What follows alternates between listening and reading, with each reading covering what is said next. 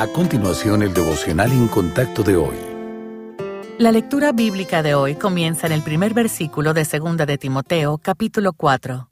Te encarezco delante de Dios y del Señor Jesucristo, que juzgará a los vivos y a los muertos en su manifestación y en su reino, que prediques la palabra, que instes a tiempo y fuera de tiempo redarguye, reprende, exhorta con toda paciencia y doctrina, porque vendrá tiempo cuando no sufrirán la sana doctrina, sino que teniendo comezón de oír, se amontonarán maestros conforme a sus propias concupiscencias, y apartarán de la verdad el oído y se volverán a las fábulas. Pero tú, sé sobrio en todo, soporta las aflicciones, haz obra de evangelista, cumple tu ministerio.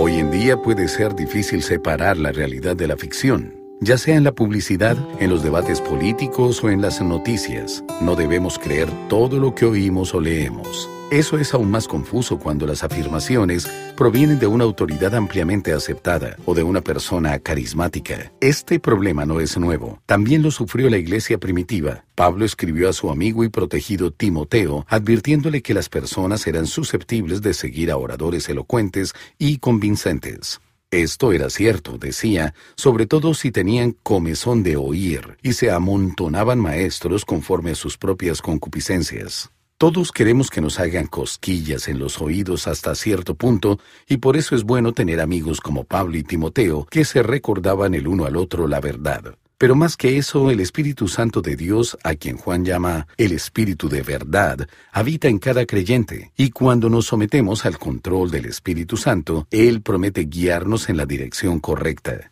Las fuentes externas pueden ser útiles para la educación, pero a fin de cuentas debemos reverenciar la palabra y el Espíritu de Dios por encima de todo. Construya su fundamento de verdad pasando tiempo con el Señor, y Él no le llevará por mal camino.